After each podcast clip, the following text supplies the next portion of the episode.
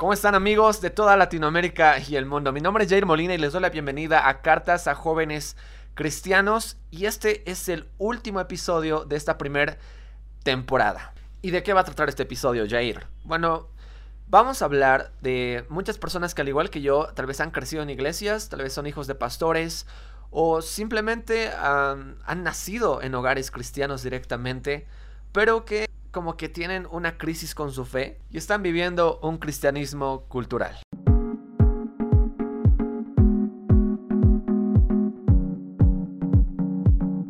Cristianismo cultural. ¿De dónde sacas esa, palabra o esa terminología? Bueno, hay, eh, bueno, si ustedes saben, cada, cada uno de, los países, de las sociedades, tiene una religión en común. Si, si ustedes buscan, eh, por ejemplo, lo más fácil, Wikipedia, buscan, no sé, país, eh, Bolivia, Colombia, México y demás, ahí colocan la, religión que, tiene la mayoría del país. Entonces se puede decir que en ese país la religión que, manda más, por así decirlo, es una.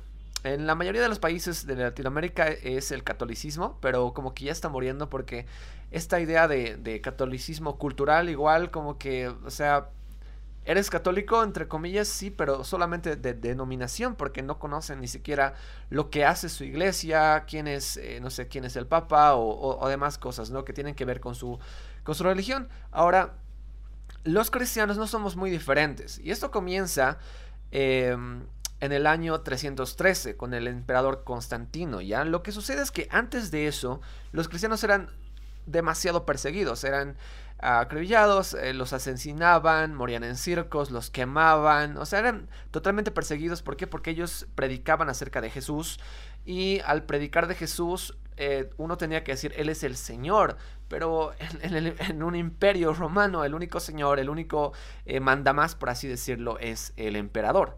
Entonces como que los veían a ellos como los enemigos que profesaban servir a otro Señor. Pero el emperador Constantino como que se convierte al catolicismo, por así decirlo. En ese tiempo no era el catolicismo eh, católico romano como lo conocemos al día de hoy, sino que era una... La iglesia católica era como que la universal, entonces ellos profesaban una sola fe, a eso se referían. Y bueno, esos eran los primeros cristianos. Pero como él se convirtió, ya dejaron de perseguirlos y se volvió como la que la religión oficial de todo el imperio. Y eso es súper importante. ¿Por qué? Porque a partir de ahí ya no había persecución y el cristianismo ya era como que visto de mejor manera, lo, veían bien. Antes era como que para los la lacra, ¿verdad? O sea, solamente los ingenuos, los pobres, los necesitados, estos necesitan de Jesús, pero después ya la burocracia, o sea, la gente que tenía plata y todo eso ya profesaba ese tipo de fe. Y la iglesia se empezó a corromper y muchos, eh, muchas personas empezaron a profesar esta nueva religión pero no de la manera en la que Cristo nos manda, tomando la cruz y demás, sino simplemente eh, porque era como que lo que estaba de moda en ese tiempo. Estaba de moda ser cristiano, por lo tanto yo también, sí, yo también sí asisto a sus reuniones. Y desde esa época comenzaron como que a nacer eh, más niños en hogares que profesaban esta religión. Y hablando de eso, en esa semana me enteré que el hijo de John Piper, no sé si conocen a John Piper, ya es un pastor estadounidense eh, muy capo, la verdad. Es un maestro súper, súper genial.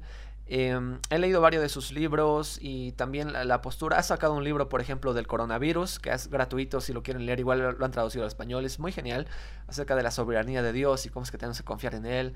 Pero él tiene un hijo y su hijo eh, apostató de la fe y él hace TikToks. No me acuerdo bien su nombre en este momento, pero él hace TikToks, lo he buscado, he escuchado un poco de, su postura y demás, y como que hay mucha rabia en contra del cristianismo y también actualmente, les digo, hay una idea en general que tenemos que deconstruirnos de las cosas que hemos aprendido desde niños. Esta, esta idea progre va atacando lo que es eh, las, las enseñanzas que tenemos desde niños. Y más que todo porque, porque no quieren que la gente, bueno, que siga corrientes tradicionales. La corriente más tradicional, estamos hablando de más de 2000 años, es el, el cristianismo y lo que enseña sus valores, la moral y lo que aprendemos en la iglesia, en la escuela dominical. Y ellos como que atacan eso. ¿Por qué? Porque el, el tema es que dejes esas cosas que son del pasado y anticuadas y aprendas eh, este nuevo movimiento de lo que es la liberación eh, sexual, la liberación de tus ideas, que tú puedes ser y hacer lo que tú quieras porque al final es tu cuerpo, es tu decisión, es tu vida, tú mandas allí, entonces esas ideas cuando atacan a un cristiano que ha crecido en la iglesia y que tú te vayas preguntando, oye, ¿Es, el cristianismo la verdad absoluta? ¿Es Jesucristo real? ¿Es Dios real? O sea, toda la vida yo he aprendido eso y ahora que estoy como que en esa etapa de mi vida, de, la juventud, de entrar a la universidad, estoy aprendiendo cosas nuevas que están atacando como que mi fe y eso es totalmente normal, ¿saben? Cuando tú creces en, en hogares cristianos o simplemente eres cristiano de nacimiento, entre comillas, cuando entras a la etapa del colegio-universidad, en esa transición, estamos hablando de entre los 17 a los 22 años, suceden eh, una, especie de bombardeo de información. Al menos eso se daba hace unos años. Ahora ese bombardeo como que es más, más precoz.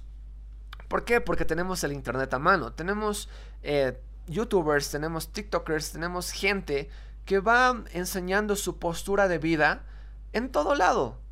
Y, si nosotros no tenemos como que una base sólida, como dice Jesús, ¿no? El que, el que, el que construye sobre la piedra no, no va a ser movido cuando vengan las tormentas. Y la vida tiene muchísimas tormentas, tiene momentos de crisis existencial, tiene momentos de crisis de fe, tiene momentos en los cuales no sabemos ni quiénes somos o lo que queremos hacer. Y como no hemos aprendido y conocido al verdadero Dios, entonces vamos a tratar de buscar eh, soluciones en todo tipo de religión, en todo tipo de posturas, en, todo tipo de ideología, donde, donde tal vez de alguna manera podamos encontrar respuestas. Eso es lo que le ha pasado, por ejemplo, a Joshua Harris. Eh, no sé si alguna vez han escuchado de él. Es un, eh, bueno, él era un pastor autor de varios libros conocidos y uno de sus más populares con el que se ha hecho eh, conocer en Estados Unidos y también en Latinoamérica es Le dije adiós a las citas amorosas. Este libro plantea como que una pureza muy grande en lo que son las relaciones y dejar de estar como que picoteando de, una chica o de un chico a otro y así dejar de estar probando y dar a las relaciones en pareja un estatus más puro. Y él promete, o sea, él, él mismo dice, yo no voy a tomar em, el, tema de la sexualidad de a, a, poco y no voy a besar a mi novia hasta que nos casemos. Es lo que él había prometido con su esposa, bueno, la que fue su esposa Shannon. Em, pero llega un punto, no hace mucho, hace unos dos años y medio quizás, en el cual él postea en Instagram y dice, he decidido eh, abandonar y deconstruirme él dice deconstruirme, lo que los cristianos dicen como apostatar. Bueno, quieren decirme apóstata, soy un apóstata de la fe.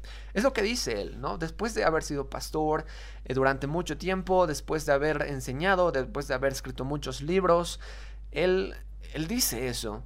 Ahora, cuando suceden cosas como esa, y cuando nosotros conocemos personas que han estado con nosotros en la iglesia creciendo y aprendiendo y vemos que en un punto de su vida se alejan, o tal vez tú mismo en este momento estás pensando alejarte de la iglesia y de Jesucristo, pero por alguna extraña razón Dios te ha dicho escucha este podcast, escucha este tipo, no sé, algo tiene para decirte, es porque, saben, Dios tiene tanto amor y tanta gracia que nos llama siempre a poder conocerlo de manera real, no solamente como una religión más eh, que puedes adherir a una lista, sino como el Dios vivo que es Él.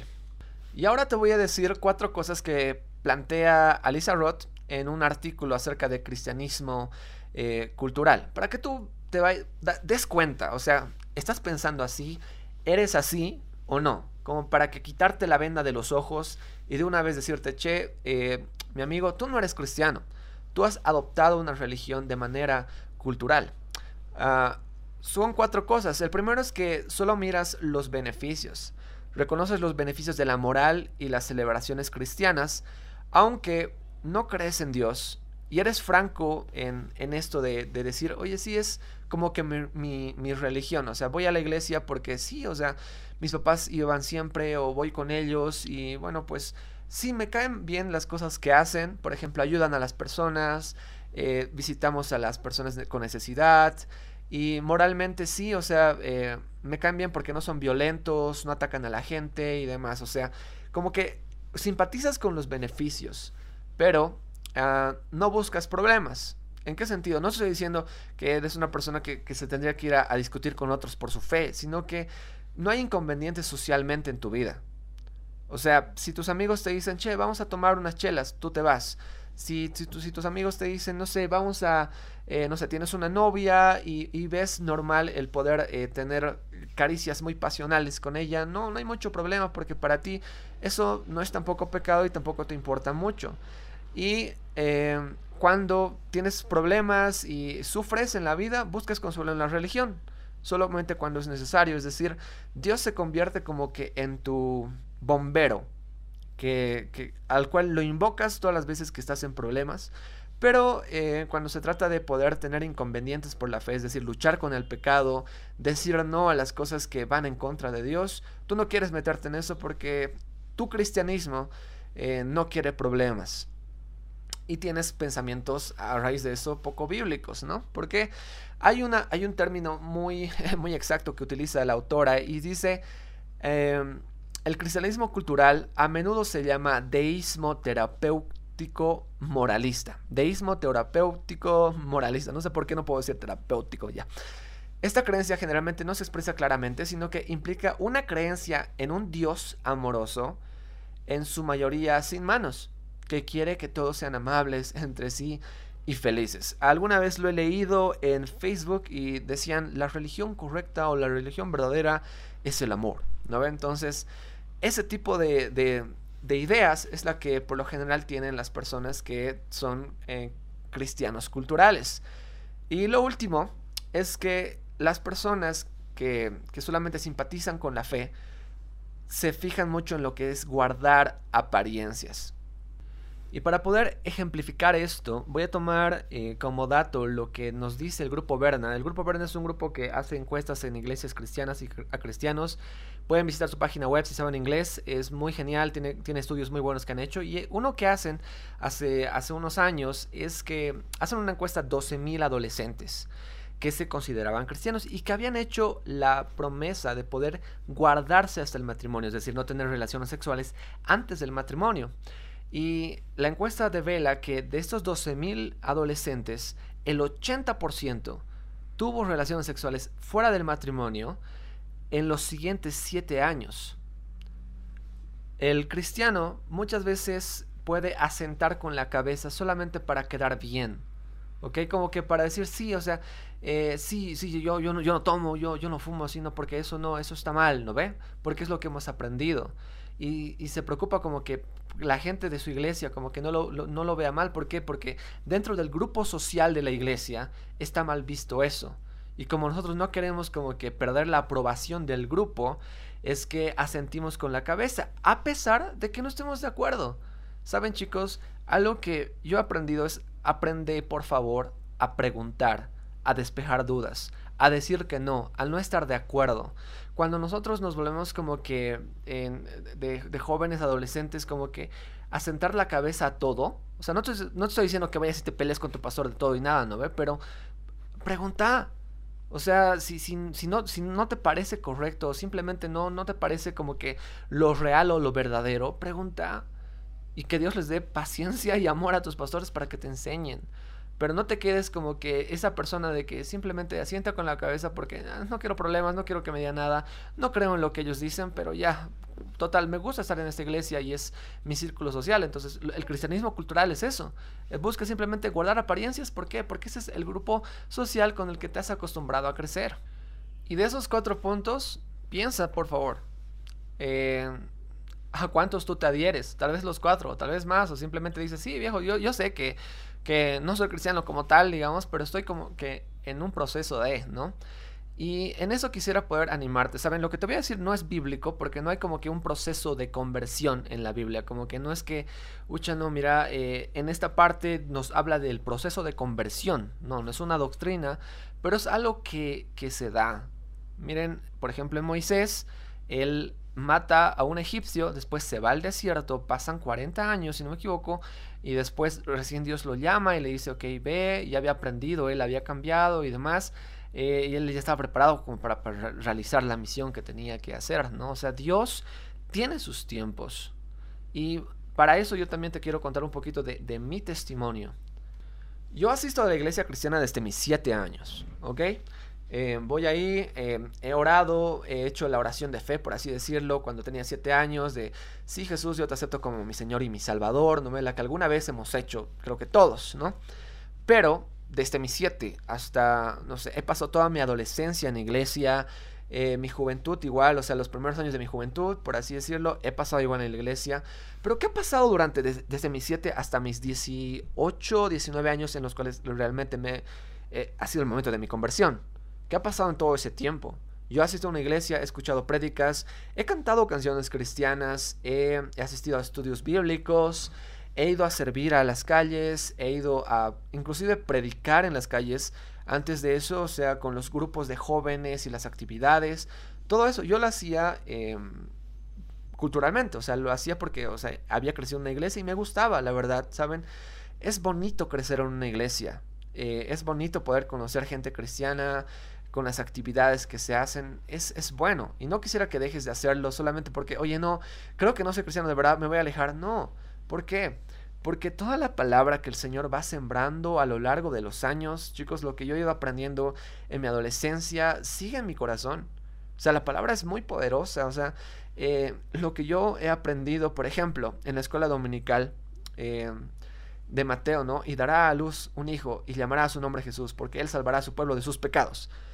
Ese versículo se me queda hasta el día de hoy y que me han enseñado cuando todavía yo podría decir que no era cristiano pero por la gracia de Dios, el Señor ha ido sembrando su palabra una y otra vez. Y ha llegado un momento en el que ha dado fruto, el momento en el de mi nuevo nacimiento. Cuando yo estaba a la mitad del salón en Año Nuevo, en mi iglesia, en una vigilia, estaban mis amigos de la iglesia que, había crecido igual con ellos, pero ellos estaban danzando adelante y yo me había apartado durante todo ese año eh, y simplemente algo me llamaba.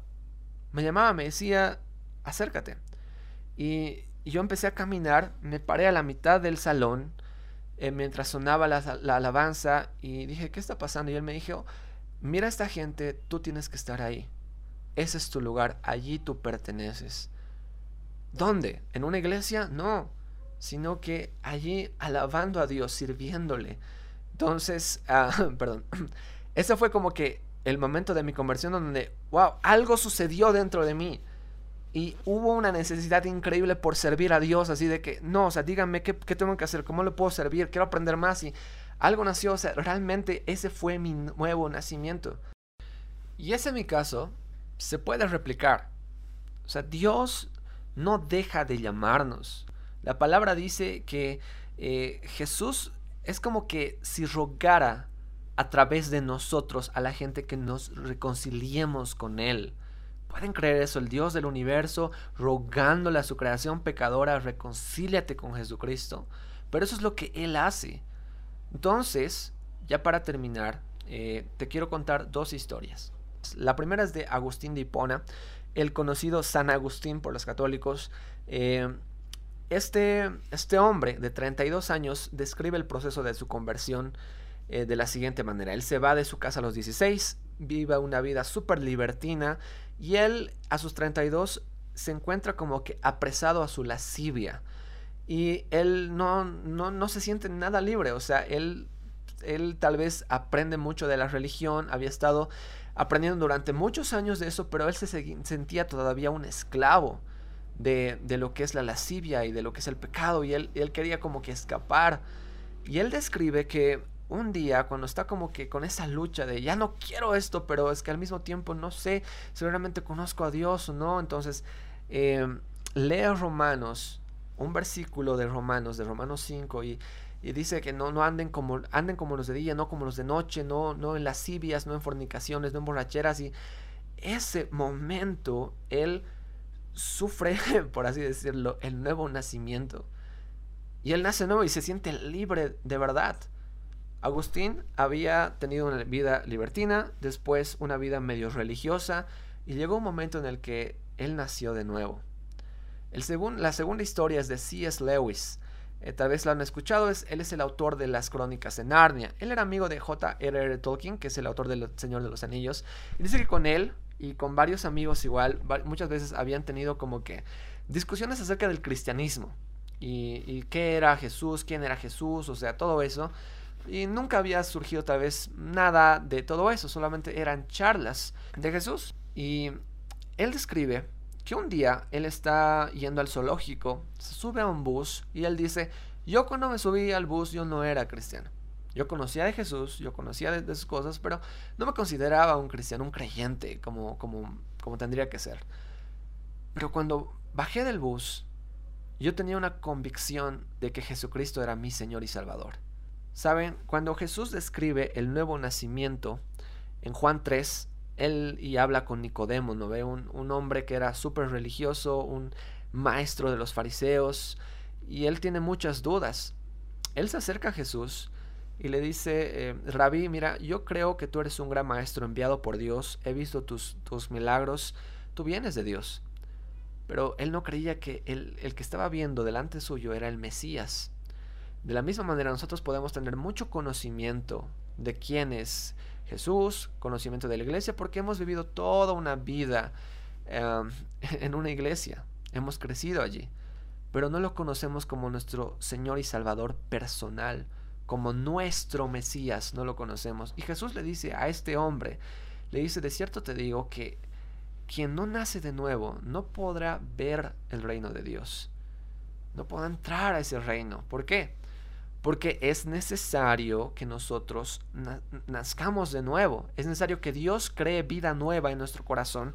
Y esta vida nueva es la que va a generar frutos de arrepentimiento constante. Y una persona de verdad va a cambiar. Va a haber un cambio de 180 grados. Tal vez puede ser súper brusco o tal vez simplemente va a pasar un día en el cual, no sé, tú estás en una reunión como yo y y, de la nada realmente Dios hace ese milagro. Toda la palabra que ha sido sembrada se vuelve un fruto glorioso de, vida nueva.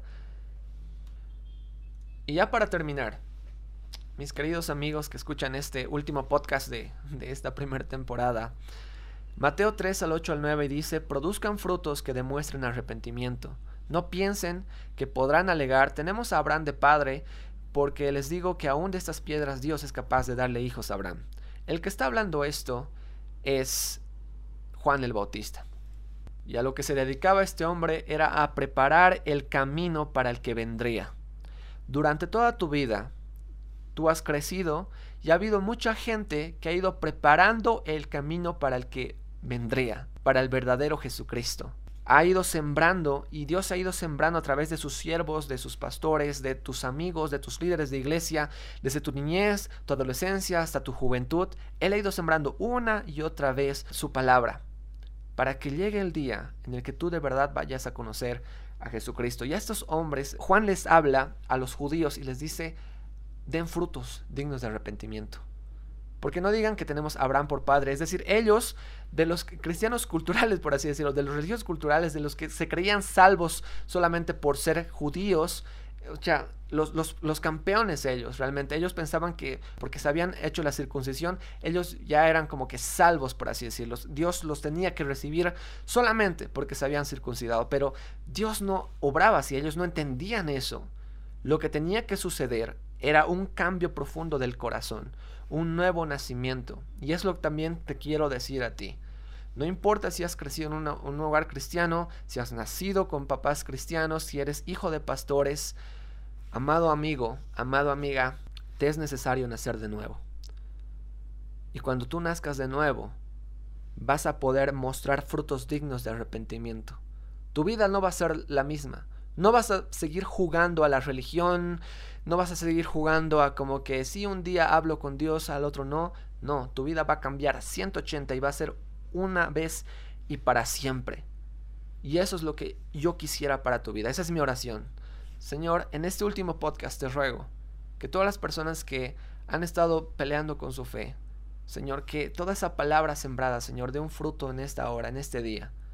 Que ellos puedan nacer de nuevo, Señor, por tu, por tu mandato, por tu palabra. Abre sus corazones, Señor, hoy para que te conozcan, para que recuerden todas las prédicas que les han dicho, para que recuerden todas las conversaciones que han tenido, para que recuerden todo el tiempo y las actividades que han hecho en la iglesia, pero que eso rinda un fruto, un fruto para salvación eterna, de verdad, Señor, para que no sean simplemente más cristianos culturales, sino que te conozcan a ti, Señor, al verdadero Dios vivo. Todo esto te lo ruego, Padre, en el nombre de Jesús. Amén. Y ese ha sido el último episodio de esta primera temporada. Les agradezco a todos los que lo han podido escuchar. Si no han escuchado los demás episodios, les invito a que lo puedan hacer, que lo puedan compartir tal vez con sus amigos si me puedan dar tal vez una, un feedback, una retroalimentación en YouTube diciendo, oye, mira, lo he escuchado, eso me parece genial, eso me ha ayudado, pero también esto te estás equivocando, no sé. Eh, todo es bienvenido, de verdad. Eh, gracias a toda la gente que ha escuchado de, de Latinoamérica, en España, también en Estados Unidos. Amigos, un abrazo enorme. Eh, que Dios les bendiga. Y lo que más les ruego a Dios es que todo esto haya podido ser de edificación. Tengo muchos planes para poder hacer después, podcast conjuntos, preguntas y respuestas y cosas así. Que Dios provea el tiempo, que Dios vea si es que se va a poder hacer. Y eso, les mando un abrazo desde Bolivia, aquí su servidor Jair Molina y esto ha sido Cartas a Jóvenes Cristianos.